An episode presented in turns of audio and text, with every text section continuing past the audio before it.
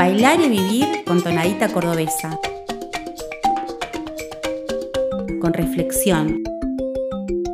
Desconstruyendo el arte de bailar. Ahora la rosca.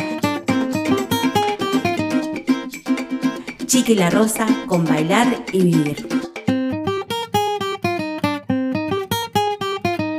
Buenas, buenas. Bienvenidos a todos a la columna de Bailar y Vivir. Vivir y bailar. Soy Chiqui La Rosa, muy contento de poder estar aquí compartiendo este espacio, este fogón, este encuentro que tenemos siempre a través de la radio en esta columna que va a ir contando e intentando rescatar y destacar prácticas vinculadas a la formación, investigación y producción de la danza popular y folclórica en este lado del mundo. Y bueno, en este tiempo tan particular para todos, pero sobre todo para hacer danza tan complejo de la pandemia, nos ha habilitado tener otro tiempo de atención y búsqueda de nuevos materiales, de nuevas producciones y marcos teóricos eh, para nuestro trabajo y el año pasado a través de unas entrevistas que hizo Flor Gómez en Danza Fértil a través de la red social Instagram, conocimos a este escritor Gonzalo Emanuel Reartes de Belén, Catamarca,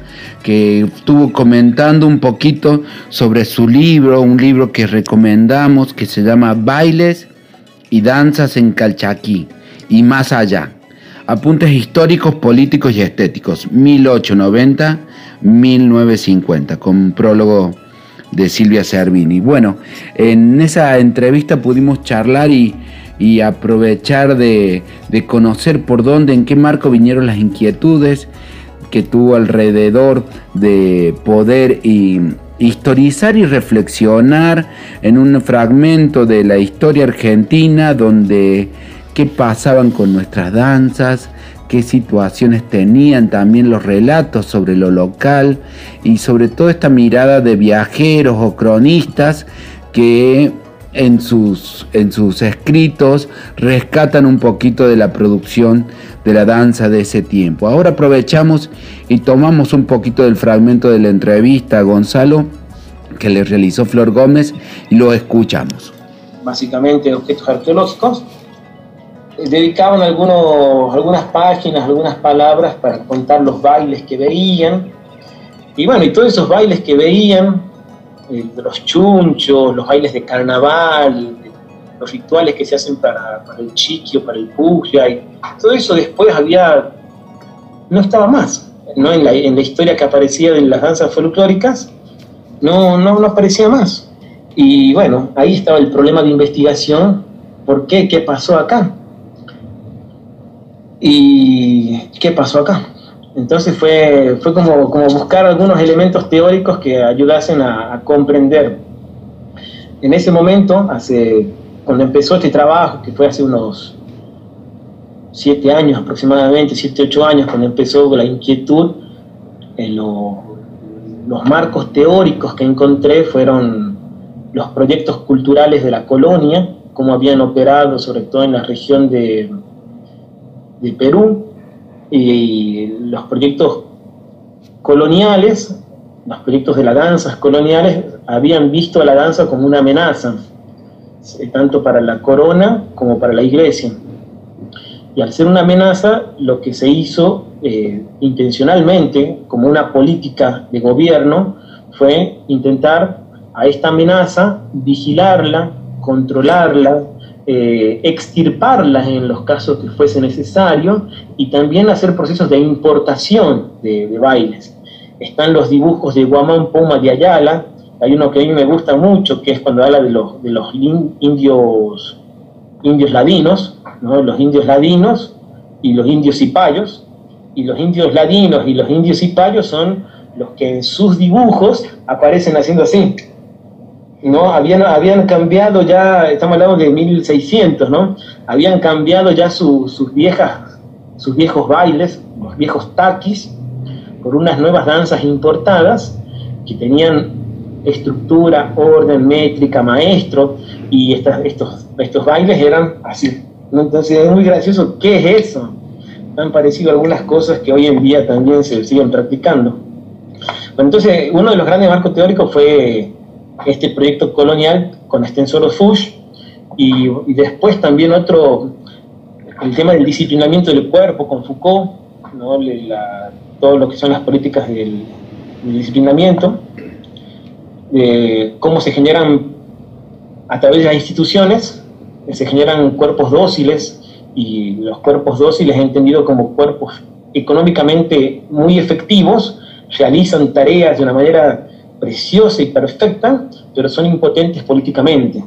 Y en el folclore creo que durante mucho tiempo se vio eso, ¿no? Cuerpos, cuerpos que, que, responden a, estructuras y cuerpos dóciles, maleables, que se los puede dirigir, incluso hasta, para ser provocador con la gente que viene de la danza, cuerpos que no piensan en gran medida, ¿no? cuerpos que, que obedecen y, que obedecen no tan solo a un director o a un coreógrafo, sino cuerpos que obedecen a ideologías, y esa sí era una función que tenía la danza folclórica, tenía una función que era ideológica, la de construir un Estado-nación, la de construir una representación de un sujeto nacional, y este sujeto nacional tenía ciertas características. Entonces, bueno, ahí aparece la, figura, la figura del gaucho, la paisana, las figuras de, de, estos bailarines que van a estar como muy presentes en todas las danzas y que cuando uno vuelve a la crónica de, de estos señores de Ambrosetti, Quiroga, Lafone Quevedo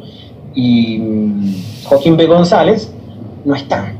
Nunca aparecen los, gauchos, nunca están, pero de algún modo, en, algún momento, de la década del 40, 50, 60 en adelante, esos estereotipos, esas representaciones se expandieron e impusieron sistemáticamente a partir de dos instituciones que son las escuelas y los escenarios en todo el país.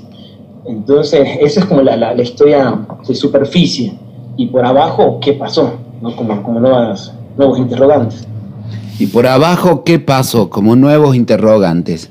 A través de esas dos instituciones, la escuela y los escenarios, invita Gonzalo a que revisemos esa constitución de Estado-Nación que a las danzas fueron fuertemente controladas desde la colonia hasta las constituciones de estados y cómo también viene alineado con las revisiones que hizo Foucault sobre el cuerpo. Bueno, muy interesante punto de partida para seguir reflexionando y reencontrándonos con una historia de la danza de este lado del mundo que debe ser escrita nuevamente, que debe ser leída y pensada críticamente. Así que bueno, muy felices, les dejamos estas reflexiones junto a una hermosa canción, una hermosa canción, Alaridos, de Ana Robles, pero en la versión de Don Olimpio, sí, en donde también está Nadia Larcher, esta cantora catamarqueña. Así que bueno, bueno, espero que haya llegado la reflexión, la, mirada para seguir creciendo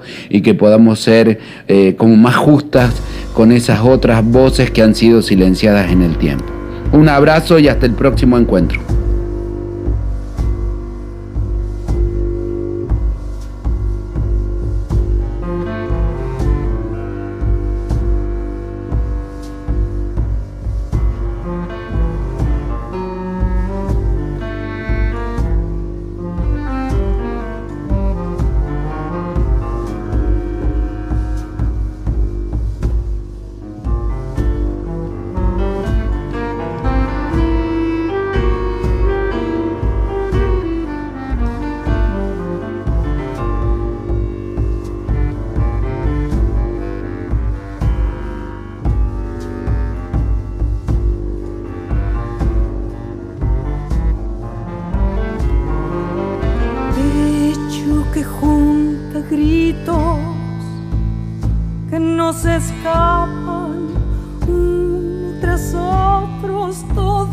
soy guarda.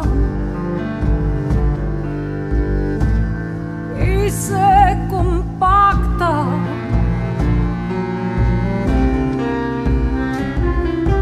Todo el año se aplasta para que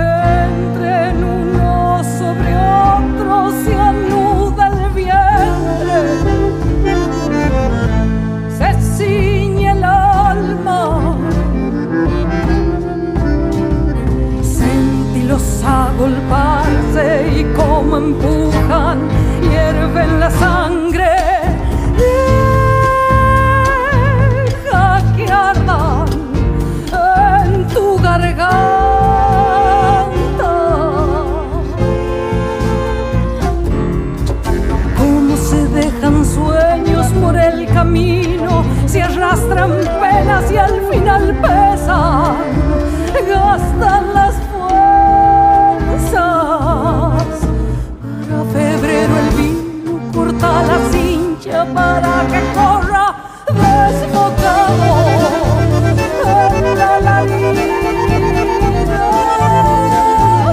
las entrañas hasta la cima, deja que corra.